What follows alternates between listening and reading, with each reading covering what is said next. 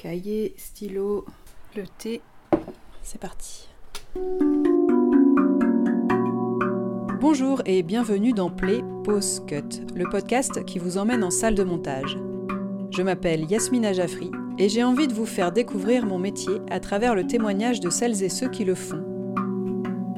Je suis bout à bouteuse, euh, hacheuse, ciseleuse, accoucheuse, dentelière. C'est génial, on raconte une histoire, on fait le rythme, on choisit les musiques. T'as un peu une mémoire ambulante, t'as rangé euh, toutes tes images euh, dans des petits tiroirs et après euh, tu fais des connexions. Tu es obligé de trouver des astuces et moi j'adore ça. C'est mettre notre, nos compétences et notre technique au service de quelqu'un qui a une vision. Un film, c'est plus forcément un- des raccords, mais c'est aussi un sentiment. C'est un curieux mélange de se mettre en danger tout en gardant une place pour s'émerveiller. C'est vraiment de l'ordre du ressenti enfin, et de l'émotion. On marche forcément à l'intuition parce qu'on marche à la sensibilité. C'est ce qui rend euh, notre métier excitant, c'est que du coup, c'est jamais euh, la même chose, jamais les mêmes sujets, et on s'enrichit tous les jours.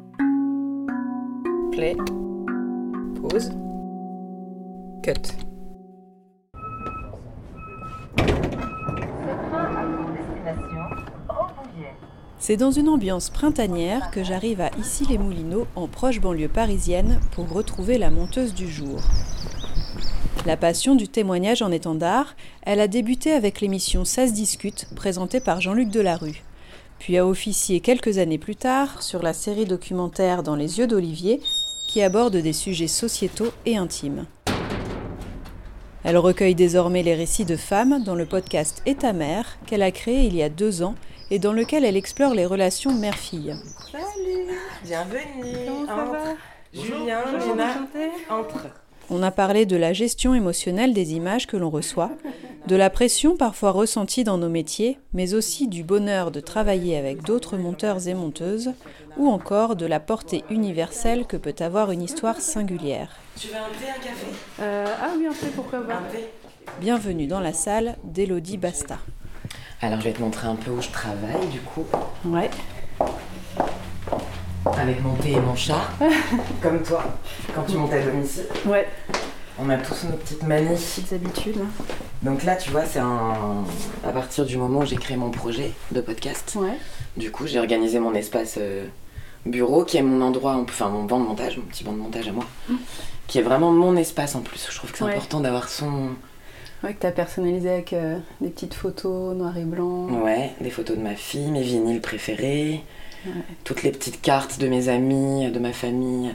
Alors après, tu vois comment est fait le, comment est la config des lieux. Mhm. Parce que là, donc, on est dans le sous-sol chez moi, dans la pièce en sous-sol, euh, qui est hyper agréable, mais qui n'est pas fermée, qui est une pièce ouverte. Donc en fait, euh, je travaille beaucoup au casque parce que euh, bah, ma fille euh, est au collège et donc rentre beaucoup plus tôt qu'avant.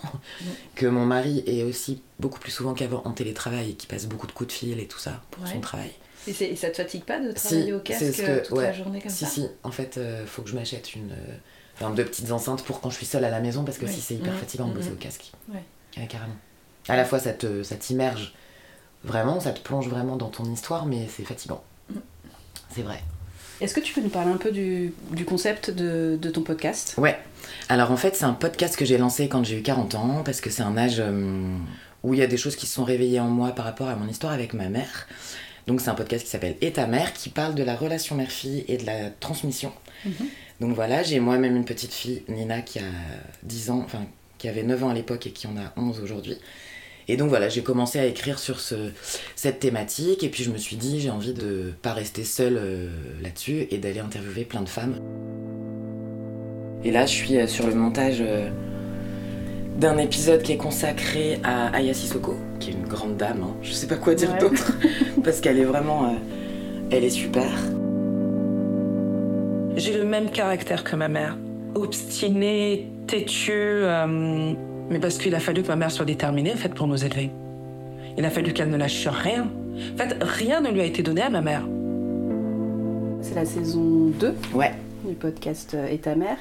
Et euh, autant la saison 1, c'était plutôt des... Des anonymes. des anonymes, on va dire. Et Ouais. autant euh, cette saison, j'ai l'impression que c'est beaucoup de- d'écrivaines ou de personnes de Ouais. la C'est plus des personnalités. euh, personnalité publique, quoi. Ouais. Et de la culture et tout ça. Mm. Donc voilà, après, j'ai encore des anonymes hein, dans la Ouais. saison 2. L'idée, ça reste quand même de mélanger. Mais je me rends compte que c'est intéressant. C'est des femmes aussi qui ont travaillé sur le sujet, qui ont réfléchi au sujet, donc qui ont, qui ont des choses à dire euh, peut-être autrement, en fait. Donc euh, ça, c'est assez intéressant. Je trouve que là, il commence encore à prendre une nouvelle, un peu une nouvelle dimension Mm. avec cette saison, avec plus de variété d'histoires, plus de variété de milieux sociaux, plus de variété d'origine, plus de variété de d'âge. Et voilà, et c'est un truc que, en fait, ce que j'aime beaucoup dans ce projet, c'est bah, déjà la liberté du podcast qu'offre le, le média du podcast, elle est super. T'as pas de contraintes de format, t'as pas de contraintes, enfin, t'as pas beaucoup de contraintes, hein, globalement. Mm. Et puis, euh, j'aime l'idée de tout faire, quoi. C'est-à dire Ouais. de faire le casting, euh, les interviews, le montage. Et le montage, euh, voilà, je m'éclate vraiment à faire ça. Et après, par contre, j'ai pris un mixeur. Ouais. Euh, parce que moi je suis enfin c'est bizarre parce que de faire du podcast et de pas être spécialiste euh, du son mais euh, je voilà je voulais quelqu'un qui me fasse une passe pour cleaner un peu euh, Ouais. ma prise de son et tout ça D'accord. voilà Et, et pour la musique, tu as fait appel à un, un groupe euh, assez connu. Quoi. ouais pour la musique j'ai fait appel à un groupe qui s'appelle O2N Euh, c'est des potes que je connais depuis qu'on est ado et euh, j'aime beaucoup leur musique c'est de l'électro Mm. Et puis c'est un code, la musique, tu sais Oui. aussi ce que c'est. C'est-à-dire que moi je mets toujours la même musique d'intro. Souvent la musique de fin est la même, de Mhm. plus en plus. Euh, voilà, c'est des. Je, me dis que c'est des repères aussi pour les auditeurs. Oui, et puis il y a les espèces de petites ritournelles aussi quand on Ouais. passe à l'enfance et tout. euh, et- Exactement. Mm. Ils font un peu. euh, c'est pas boîte à... Si, c'est boîte un peu boîte à musique, ouais. Ouais, Mm. il y, a une- il y a un ou deux morceaux qui font, Mm, mm. Qui font presque un peu i- inuterrain. Je sais pas comment dire. Il y a un ou deux Ouais. morceaux qui me font penser à un, comme si t'étais dans une espèce dans l'eau ou je sais pas. Mm. C'est non, ils ont un travail qui est vraiment très intéressant et je voulais vraiment leur musique quoi. Ça Mm. c'était un vrai choix. euh, Et c'est pareil sur le podcast, je trouve que tu peux vraiment tout choisir. Et la musique, alors pour le coup, la musique en montage, moi j'y accorde beaucoup d'importance. Ça donne vraiment un, un ton, euh, une atmosphère. Enfin voilà, c'est pour moi c'est vraiment pas du tout secondaire la Ouais. musique, vraiment. Comment tu procèdes pour monter tes, tes épisodes de podcast, du coup? Parce que Alors, monter, monter que du son, ouais. ça ouvre d'autres possibilités. Ouais, euh, c'est vrai, c'est vrai. C'est euh, alors c'est marrant parce que tu vois, bon, monter que du son, c'est à la fois reposant et à la fois euh, hyper fatigant en fait, parce que du coup, t'es vraiment concentré que sur le récit. Mais c'est super en même temps. Alors le dérush, je trouve ça dur. Mm. Je trouve que c'est la phase la plus dure. Le, ouais, le dérush et la V1 de construit quoi. Et il y a des épisodes qui roulent, euh, qui sont hyper faciles à monter parce que euh, l'interview a été aussi euh, mieux menée. Donc on a une vraie part de responsabilité, hein, Mm. nous en tant qu'intervieweuse, euh, voilà. Et puis parce que la personne interviewée est restée plus, plus chronologique, c'est Mm. peut-être laissé aussi plus driver. Et puis il y a aussi des personnalités qui vont aussi à la fois t'apporter une magie parce que plus spontanée, plus hors cadre, etc. Mais où du coup ça va beaucoup plus digresser et tout. Donc ouais. là c'est plus difficile en montage, mais c'est aussi notre travail euh, en montage, tu vois. Donc euh, Oui, puis ce qui est pas évident sur tes sujets, c'est que c'est beaucoup de. Enfin, ça fait appel à beaucoup d'émotions, donc j'imagine Mm. aussi que les personnes interviewées se laissent embarquer. oui, Peut-être euh, aussi sur leur. euh, ouais, ouais, ouais. euh, comme sur le divan d'un psy, quoi. hein, Ouais, ouais, c'est ça. Alors, je ne suis pas psy du tout. Mais oui, oui, il y a un truc. Oui, il y a un- c'est un podcast qui se trouve entre la confession, le témoignage euh, et l'interview, quoi. Mm. Donc voilà. Et moi, je sais que par exemple, je ne fais mes interviews que en face à face. Je Mm. fais pas jamais, jamais. Je fais jamais à distance. Ouais. Je trouve qu'il se passe quelque chose dans le regard, dans la rencontre, Mm. qui se ressent au montage après, justement. Donc. euh, Oui, c'est pas la même présence, quoi. c'est pas la même présence, ouais. C'est pas. Enfin, voilà. Et puis l'idée, quand même, de faire. euh, de, de mener ces projets-là, c'est de rencontrer des gens. Mm. C'est quand même la base, tu vois. Donc, euh, Est-ce que tu peux nous, nous parler un peu de ton parcours? Ouais.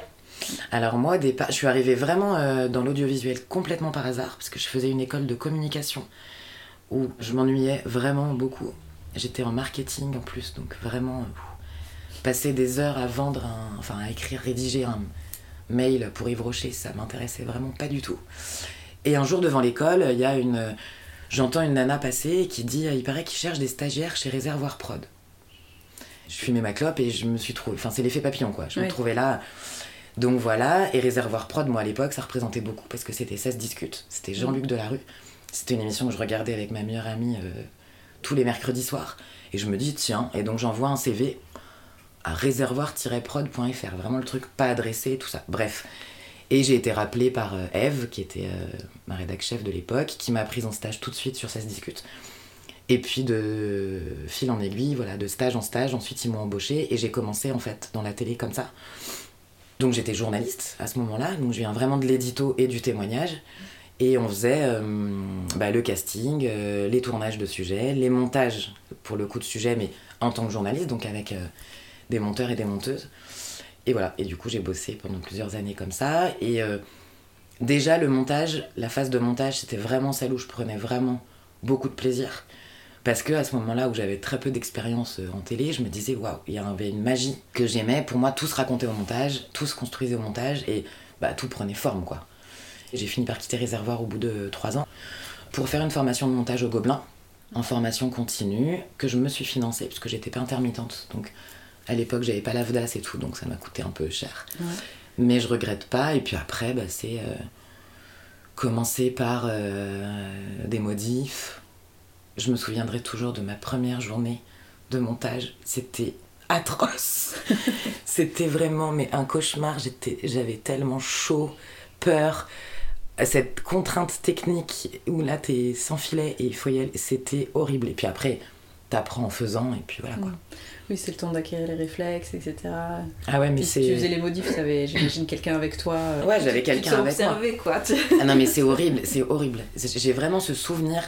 Je pense qu'il m'est resté d'ailleurs, euh, même encore jusqu'à aujourd'hui, de la, en fait, la contrainte technique. C'est-à-dire Mm. quand t'arrives pas exactement à faire ce que tu veux, Ouais. bah il y a pas, enfin surtout qu'en plus Avid, c'est quand même un logiciel qui est hyper euh, rigoureux. Donc à la fois c'est bien, mais à la fois euh, s'il veut pas, euh, il veut pas quoi. Enfin il y a un côté, c'est pas Final Cut, tu vois où. C'est pas hyper intuitif. Ouais, voilà. Et euh, voilà, donc j'ai vraiment ce souvenir de, de me dire, mais c'est horrible de pas. Enfin voilà, mais après, j'ai eu plein de moments où je me suis éclatée en montage aussi, mais voilà. La contrainte. te- J'ai commencé en ayant très peur de ça, quoi, de la Mm. contrainte technique.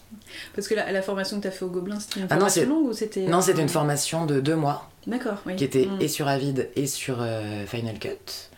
On avait aussi un peu de montage son. euh, il y a- C'est marrant parce que je me rends compte maintenant qu'il y a quand même deux, trois trucs qui me sont restés de ce module-là. Mm. Après la formation, je me suis entraînée sur euh, les rushs de mon mec, qui est journaliste, Mhm. qui m'avait filé des rushs.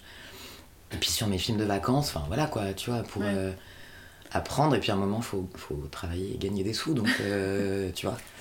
Mais euh, non, non, c'est un métier que j'ai que j'ai vraiment choisi de faire. mais D'accord. Qui m'angoissait beaucoup techniquement, en Mm. fait. Et puis après, j'ai commencé. Alors, moi, pour le coup, la TNT m'a vachement apporté de travail, et notamment en doc. C'est-à-dire que mes premiers docs, c'est grâce à la TNT que je les ai montés. D'accord. Et ça, c'est grâce à mon amie Charlotte, qui m'a emmené avec elle. euh, euh, sur, c'est elle qui m'a vraiment aidé à faire mes armes sur mes premiers docs. Toujours quand même assez sociétaux, euh, témoignages et tout ça. Mm. Les mères ados, euh, beaucoup de sujets d'ailleurs autour des femmes. Donc voilà, et puis après, petit à petit, ben, tu grandis et Mm. tu peux prétendre à faire un peu d'autres trucs, mais ça prend du temps et c'est normal en même temps. Oui. Les sujets, là tu dis il y a beaucoup de sujets euh, femmes, etc. Est-ce que c'est des sujets qui t'intéressaient et tu as fait savoir que ça t'intéressait ou c'est un peu le hasard qui t'a amené euh, là-dessus? Alors moi j'ai eu la chance quand même que ce soit mes amis qui bossent aussi dans le dans l'audiovisuel qui m'aient amené avec elles quoi à chaque Ouais. fois sur les projets. Donc euh, j'avais la chance de connaître 3-4 boîtes de prod parce que j'avais déjà bossé en tant que journaliste avant mais j'avais pas non plus un réseau de dingue. Donc moi c'était mes copines quoi qui Mm. m'apportaient les plans. Et, euh, et voilà. Il y a des choses que j'ai jamais eu envie de faire Euh, tout ce qui est télé-réal et tout ça je l'ai jamais fait parce que Mm. mais parce que je pense que je serais pas bonne. C'est pas mon truc ça m'intéresse pas. Et voilà, mais par exemple, j'ai bossé pour euh, donc ces docs là dont je te parlais pour la TNT. J'ai aussi bossé pour une émission qui est vraiment euh, du divertissement, euh, du, du jeu, du un peu télé-réal aussi quand même. J'ai bossé pour 4 mariages et une lune de miel, Mhm. par exemple, pour TF1, parce que c'est une de mes très bonnes amies qui, qui bossait dessus. Et en fait, j'ai vachement appris sur le multicam, euh, j'ai euh, sur le son pour le coup, parce qu'il y avait pas mal de pistes son à gérer. Ouais. Euh, c'est là où j'ai monté mes premiers pré-gènes par exemple et où j'ai kiffé de faire ça aussi. Donc c'était une écriture complètement différente, on avait beaucoup moins de temps pour faire les choses. C'était plus un peu l'usine à gaz quoi, Mm. mais j'ai appris des choses. Ouais. Donc voilà, après je quand je me suis retrouvée plus tard en doc vraiment sur Dans les yeux d'Olivier grâce à Daniel qui est un pote monteur. Mhm. C'est lui qui m'a fait venir et c'est grâce à lui que j'ai bossé. Là, je me suis vraiment sentie à ma place pendant longtemps. Mm. Comme jamais je m'étais sentie à ma place euh, nulle part. Donc là, j'étais vraiment hyper bien. Et puis c'était, c'est bête, mais c'était quand même du doc pour France 2, c'est quand même Mhm. cool quoi. Enfin, l'exposition quand même de ton travail, ça fait plaisir aussi. Enfin, Mhm. tu vois, donc. euh, Tu retrouvais euh, du témoignage, etc. Et, euh, bon, alors, nous, c'est là- sur cette émission-là qu'on s'est rencontrés. Ouais. Euh, et ce qui est particulier, c'est qu'on n'a pas de réalisateur en salle de montage. Ouais.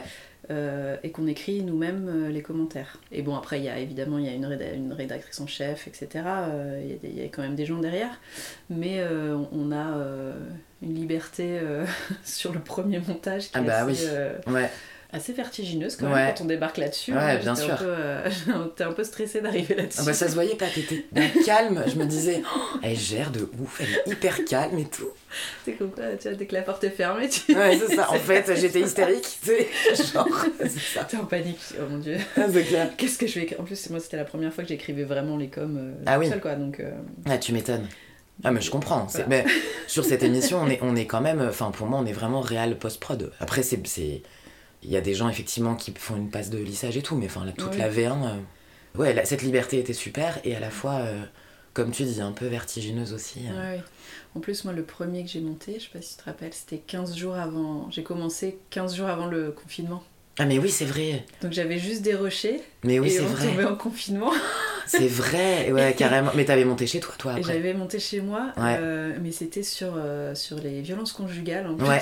Ah ouais, sympa, quoi. C'était Bienvenue. c'était un peu lourd. Ouais, tu m'étonnes un peu, quoi. Ouais, c'est ça, tu m'étonnes. Bah, ça aussi, hein. Les sujets lourds comme ça, c'est une vraie question. Parce Mm. que, bah, tu vois, toi, tu racontes que tu débarques sur une nouvelle émission. Les gens, ils connaissent pas ton histoire, ils connaissent pas ta Mm. vie. Enfin, on sait pas, tu vois, tu tombes sur un thème comme les violences conjugales. Moi, j'en ai fait Ouais. plusieurs des, des thématiques hyper, euh, hyper chargées aussi. Alors, moi, c'est ce que je recherchais, c'est ce que j'aime. Mm. J'aime bien les thèmes lourds, moi. Pourtant, Ouais. je suis comme, je rigole hein, dans la vraie vie. Mais les thèmes lourds, quand même, c'est vrai que ça me parle, quoi, plus. Mm. Et euh, j'ai le souvenir d'avoir été hyper atteinte euh, par certaines thématiques. euh, Ouais. les attentats. je me souviens d'une journée où je m'étais tapé toutes les archives Mm. d'attentats qu'on traitait dans le doc et bah, j'étais trop mal en fait. Ouais. Je me souviens d'un sujet sur les disparitions. Qui m'avait euh, où j'avais pleuré en dérochant, enfin où, vraiment ça m'avait. euh, je m'étais dit mais il n'y a pas pire que ça en fait. C'est Ouais. terrible euh, d'avoir un proche disparu.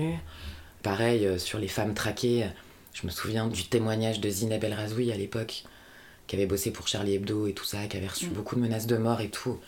Qui est une femme en plus qui, je trouve, euh, voilà, a eu peut-être quelques propos un peu discutables euh, ces derniers temps, mais qui est quand même pour moi brillante. Et voilà, mais enfin, c'est pas des, c'est pas des montages qui te laissent de marbre, quoi. Ouais. Il y a des Mm. choses qui t'atteignent euh, bah, sur la violence, sur euh, la place des femmes, sur euh, ouais, la violence du monde dans le- lequel on vit, quoi. Mm.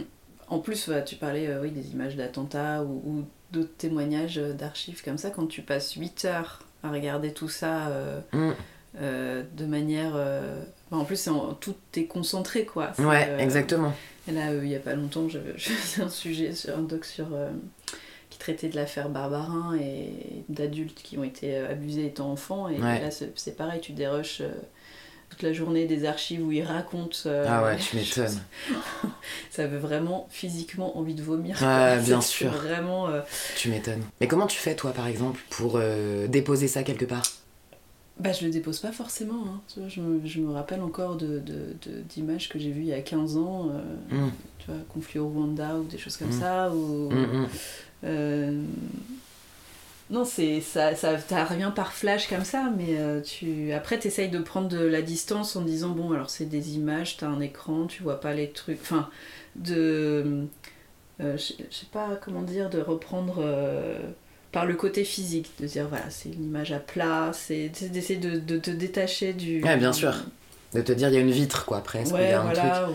ou, ou alors de- d'essayer de, quand c'est possible, de ne pas le faire 8 heures d'affilée, quoi. De- Ouais, bien sûr. Bon, alors je passe 2 heures, deux heures sur ça, après je vais, faire, Mm. euh, je vais essayer de faire autre chose, euh, Ouais, bien sûr. euh, si c'est possible, ou, Mm. euh, ou tu vas prendre un café, discuter d'au- d'autres choses, s'il y a une autre salle de montage à côté, avec Ouais, un truc bien sûr. plus joyeux. Ben non, mais carrément. Mais, Non, mais parce que c'est vrai que En fait, euh, on n'est pas sur le terrain et on n'est pas en tournage, Mm. mais on se prend quand même et les propos, enfin les sonores, Ouais. et les archives euh, dans la tronche aussi, quoi. Donc en fait, il faut quand même, euh, en fonction aussi de ton mood, de la période de ta vie Mm. que tu traverses, quand après tu deviens aussi parent, que tu te questionnes sur le monde dans lequel on vit, etc. Enfin, moi, je, me, ouais, je trouve que Mm. ça peut être un peu anxiogène. Donc faut effectivement s'en protéger comme on peut, mais... Oui, ça fait, ça fait toujours plus ou moins résonance avec des choses qu'on connaît ou des gens qu'on connaît. Ou des... enfin, ça, Bien ça sûr. nous amène toujours à une espèce d'in- d'introspection, Ouais. je trouve, qui est, euh, à laquelle il faut faire attention aussi. Ouais, bien sûr. Euh, C'est tout l'intérêt de notre métier, en même Ouais. temps, je trouve. Mm. C'est toutes ces questions que ça pose. Et... Enfin, le métier de monteur ou de monteuse, c'est euh, un métier de sensibilité, c'est un métier euh, de- d'empathie, de, de- d'écoute, de vraie écoute, de voilà, enfin, Mm. d'attention, etc. Mais du coup, ouais, si justement on est un peu hypersensible, comme je pense qu'on l'est un peu, Mm. ça peut nous atteindre profondément, donc faut faire Mm. attention, ouais, t'as raison. C'est vrai. Et, et toi, comment tu, tu gères tout ça? Moi, euh, alors moi en même temps, je sais que je suis allée chercher parfois euh, des émotions. euh, je suis aussi allée chercher ça. En traitant, en choisissant aussi de travailler sur certaines émissions, sur certaines thématiques et tout. J'avais besoin de me confronter vraiment à, des, à de la douleur, je pense. Parce que c'était ça qui me parlait. Mhm. Encore une fois, je ne suis pas dépressive, mais j'avais besoin. Peut-être écouter les autres parler de leur douleur, c'était une manière pour moi de, de m'exprimer aussi. Je sais pas comment Mhm. trop l'expliquer, mais voilà. C'est ce qui m'intéressait en tout cas, c'est ce qui me parlait. Après, déposer ça, pour le coup, moi je parle beaucoup avec mon. Enfin, en fait, mon mari, il est journaliste. Il travaille pour euh, une émission qui s'appelle Complément d'enquête sur France 2, donc c'est pas du témoignage, c'est plus de l'investigation, de l'enquête et tout ça. Mais en tout cas, on, on parle beaucoup de nos boulots ensemble. Il regarde tout ce que je fais, je regarde tout ce qu'il fait, donc euh, on partage en Ouais. fait. Donc ça, c'est chouette. Puis voilà, et puis j'en parle aussi avec vraiment mes proches, enfin, tu vois. Enfin, j'ai l'impression que quand vraiment il y a quelque chose qui m'a trop heurté en montage ou trop touché, hum, j'ai un endroit pour en parler, quoi. Oui, tu peux lâcher, euh, Ouais. prendre de la distance, Ouais, le- ouais. Le, le digérer euh, euh, plus ou moins tranquillement. Quoi. ouais, ouais, complètement. Ouais, complètement, pour le coup. Ok. Il me semble que récemment, tu as fait autre chose que du montage. Ouais, Tu peux en parler un peu? Ouais, ouais, bien sûr. Ben, en fait, au le montage, euh, bah, après ces cinq années euh, sur du... où j'étais vraiment à ma place là, sur euh, cette émission de témoignage que j'aimais beaucoup pour France 2, il y a un moment où voilà, c'est devenu un petit peu plus compliqué. Puis je pense que moi, j'apportais non, peut-être plus grand-chose non plus à l'émission. Mhm. Parce que euh, j'étais sans doute un peu moins inspirée. Et euh, voilà, l'écriture était toujours un peu la même et tout ça. Donc j'ai pris de la distance par rapport à cette émission, mais j'ai eu un vrai, une vraie perte de confiance en moi, pour le Mhm. coup. Je trouve qu'on est quand même tout le temps vachement jugés, les monteurs et les monteuses, sur notre travail, en permanence. C'est-à-dire que dans nos propositions, dans le rythme de montage qu'on propose, dans nos musiques, dans nos choix de plans, euh, dans euh, nos choix de sonore, quand euh, en plus on a une vraie part sur la, réali- la réalisation et tout ça. En fait, ce jugement permanent Mhm. me mettait beaucoup de pression, en fait. Et à cette période-là, je- du coup, j'ai eu une, une perte de confiance en moi qui était pas très agréable. Euh, donc j'ai eu besoin de faire une pause dans le montage, de me dire, ok, euh, en même temps, du vide naissent beaucoup de choses parfois, donc euh, c'est là où est, c'est à ce moment-là que l'idée Mhm. du podcast est née. Donc je regrette pas du tout. voilà, et j'ai rebossé sur une émission de divertissement, Star à domicile, qui m'a fait trop de bien. Parce que c'était euh, que des belles surprises, que du léger, que de la joie Mhm. en montage. Donc ça, c'était vraiment trop cool, avec des monteurs hyper cool. On était une super équipe et tout. Une fois que j'ai fait ça, que j'ai remonté aussi un peu sur une émission sur les sages-femmes, où je me suis vraiment amusée, j'ai trop kiffé et tout. Mais après, un moment, j'ai dit, voilà, maintenant, là, j'arrête le montage. Je reviens à l'édito Mhm. pur. Et, euh, et là, du coup, j'ai repris euh, quelques projets où je suis soit chef d'édition, soit rédac chef. Et euh, bah, c'est un bonheur de rebosser avec des monteurs et des monteuses. Et puis leurs contraintes, je les connais, forcément. Mhm. Ce qui est faisable et ce qui est pas faisable, euh, bah, je le sais aussi à peu près. J'essaie de prendre beaucoup soin de mes monteurs et de mes monteuses parce que je trouve qu'il y a beaucoup de choses qui reposent sur eux et sur elles. Et euh, parfois, je trouve que c'est un peu trop un métier de l'ombre, quoi. Un bon monteur ou une bonne monteuse, ça n'a pas de prix, je Mhm. trouve, vraiment. Et le montage, par contre, je le garde pour mes podcasts, mais parce que là, je suis jugée par personne d'autre que moi. Oui, puis t'es ta propre rédac chef. euh, Exactement. Tu fais tout en, en Ouais. autonomie. euh, Ouais, voilà. comme, euh, les choix, je les fais moi et, Mm. et j'assume complètement mes choix. Et, euh, voilà. et je trouve aussi qu'il y a un truc qui est qui m'a fatiguée moi dans le montage à un moment donné, qui m'a beaucoup pompé d'énergie, c'est faire, ref- défaire, refaire, modifier, remodifier, re... Ouais. Je trouve ça difficile en fait. Hmm, toute la phase de visionnage euh, Ouais. à la fin, quoi. Ouais. En fait, je trouve que ces phases-là, je pense que tu les gères bien soit quand t'es hyper rapide techniquement et que du coup tu sais que ça va pas t'impliquer de difficultés, Mm. soit quand t'es extrêmement calme et patient. Et Moi, puis- je suis au- aucun des deux. Ouais. Non, mais Donc, euh, je pense qu'il y a aussi, euh, en fonction de l'implication que tu as dans le projet. ouais, C'est-à-dire que c'est vrai que sur les émissions euh, dans, dans Les Yeux d'Olivier, on, on- vu que c'est nous qui Ouais, fait la structure, on carrément. est beaucoup plus impliqués ouais, que euh, sur un doc où malgré tout c'est la vision du réalisateur, Oui, vrai. machin, et donc euh, c'est plus facile de prendre de la distance oui, oui, c'est vrai. sur les choses, Oui, de les refaire, les défaire, etc. que si, euh, si c'est toi qui as pensé le truc. ouais, la ouais, base. complètement. Oui, c'est vrai, tu Et, as raison. euh, Oui, c'est vrai. Quand tu t'es Mm. quand tu t'es débrouillé tout seul pour tout structurer, tout Ouais. t'habiller, tout construire. Mais c'est en ça que c'est un investissement, enfin comme tu dis, de, de réalisateur quoi. Enfin, Ouais. et- enfin, dans une config normale de doc, tu es plutôt là en soutien psychologique Ouais, bien pour sûr. le réalisateur, alors que là tu dois t'auto-soutenir. Ouais, ouais, c'est exactement ça. C'est clair. C'est exactement ça, ouais, c'est vrai. Donc c'est vrai que quand euh, on vient, on vient te modifier, euh, c'est plus compliqué, quoi. Et ça, c'est un truc, moi, ouais, qui m'a vachement... euh, qui, qui m'a qui m'a un peu pesé, quoi, à un Mhm. moment donné. Et puis parce qu'en fait, on a beau dire, mais en fait, quand t'es monteur, t'es aussi impliqué sur ce que tu racontes. Oui, bien enfin, sûr. je veux dire... euh, Mm. Enfin, quand t'es un bon monteur, en tout cas, t'es Mm. aussi impliqué sur l'édito. Ouais. Donc en fait, quand t'es monteur, je trouve que tu te prends un peu tout. Alors Mm. que quand. Enfin, moi, ça me fait du bien de reprendre cette place à côté du monteur. Il y a une espèce de charge mentale qui est partagée. Mm. C'est moins lourd, quoi. Enfin, je trouve que c'est. Et puis, euh, encore une fois, le monteur euh, la- ou la monteuse, moi, je sais que c'est quelqu'un sur qui vraiment ça fait du bien, effectivement, de se de s'appuyer, de se reposer. Et, et ça, j'apprécie vachement de retrouver ça, pour le coup. Et puis, ça me donne. J'apprends, je réapprends aussi à travailler à côté d'un monteur ou d'une monteuse. Bah, je regarde euh, ses raccourcis à lui, euh, euh, sa manière de, s'organiser, d'organiser son travail, son rythme de montage, ses, inspirations. Euh, voilà, je trouve que c'est aussi en regardant de nouveau des monteurs euh, ou des monteuses travailler que ça me réinspire. Donc la post-prod aussi, la revenir à ces postes édito en post-prod, ça me permet aussi de retravailler plus en équipe Mm. et plus sur le contenu. Là, du coup, ce que, ce que tu fais maintenant, il y a plus ce- cette idée de, d'écriture en amont, de cette volonté de créer, quoi.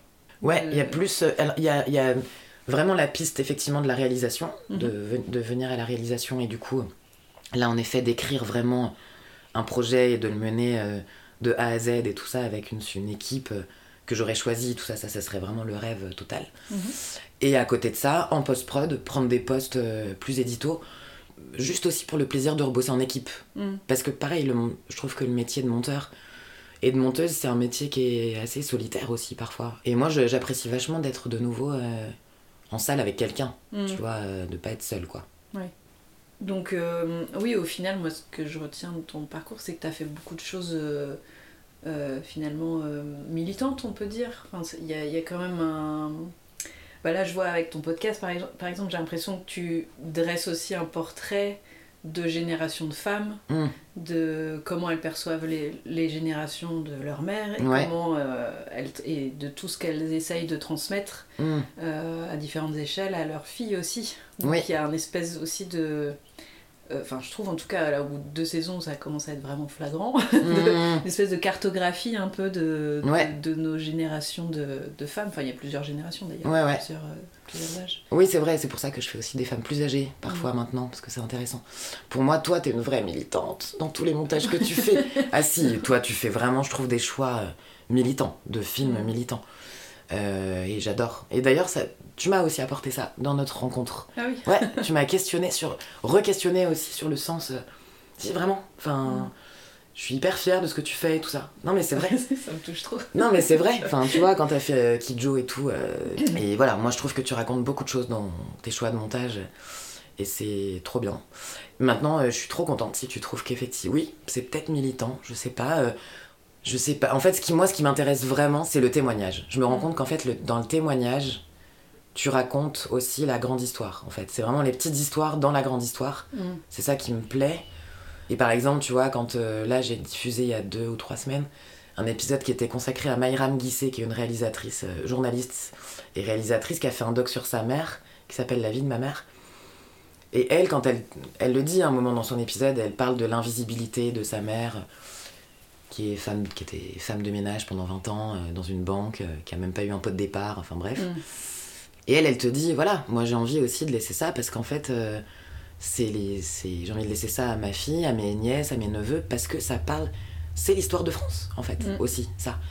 Et donc voilà, ça m'intéresse. Je me dis, bah c'est cool d'interviewer, cette... c'est un exemple, mais j'aime l'idée que, bah, a priori, la petite histoire de Mayram ou de Nathalie ou de Lisa ou de Yasmina, euh, bah, ça va aussi raconter quelque chose de notre époque, Mm. ou de l'époque de nos mères, ou de l'époque de nos filles, enfin tu vois, j'aime Ouais. bien, j'aime bien ça en fait. Et j'aime aussi, l'autre chose que j'aime dans le témoignage, c'est que c'est la contagion. Moi je crois vachement qu'un témoignage peut aider des gens. Oui, il y a une portée universelle en fait. Exactement. Dans, dans Ouais. l'intime, euh, enfin dans ce qui est raconté. Ouais, vachement. Mais moi, je me souviens que sur Ça se discute, c'est ce que j'adorais. Mm. On avait énormément de retours de gens qui disaient euh, Merci beaucoup. Je me souviens qu'à l'époque, on me parlait tout le temps de voyeurisme avec cette émission et de. Et je me battais tout le temps pour dire Mais en fait, euh, les gens, déjà, ils sont contents de témoigner, ils en ont besoin et ils sont contents d'aider d'autres gens. Mm. Et ça aide vraiment d'autres gens. Enfin, c'est vrai. Et moi, je sais que dans le podcast, avec le podcast Et ta mère, là, sur les relations mère-fille, ben, je suis toujours hyper contente quand j'ai des mails, de, des retours de Nana qui me disent euh, Merci, euh, ça m'a parlé sur ça, ma relation avec ma, ma mère, elle, est, elle a pas toujours été simple non plus. Donc, bah voilà. Et j'aime euh, voilà, cette portée universelle euh, du témoignage. C'est un truc. euh, je pense que c'est vraiment ça que j'aime en fait. C'est le témoignage. Et alors, est-ce que ça te fait grandir, tous ces témoignages? Est-ce que ça te fait avancer aussi Ouais. ton parcours personnel ou... Ouais, ce projet, au départ, je l'ai écrit parce que effectivement, j'avais beaucoup de, pas mal de colère en moi par rapport à ma mère et tout. Et euh, plus ça va, et moins je suis en colère. Mm. Donc ça, c'est cool.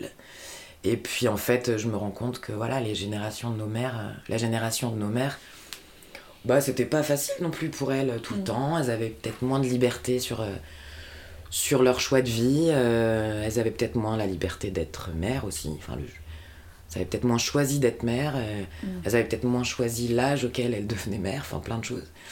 Et donc, euh, oui, ce projet, il me fait du bien. Il me... Donc, il me permet d'être moins en colère, d'être plus tolérante par rapport à ma propre mère. Il me permet de me questionner par rapport à ma fille aussi. Mhm.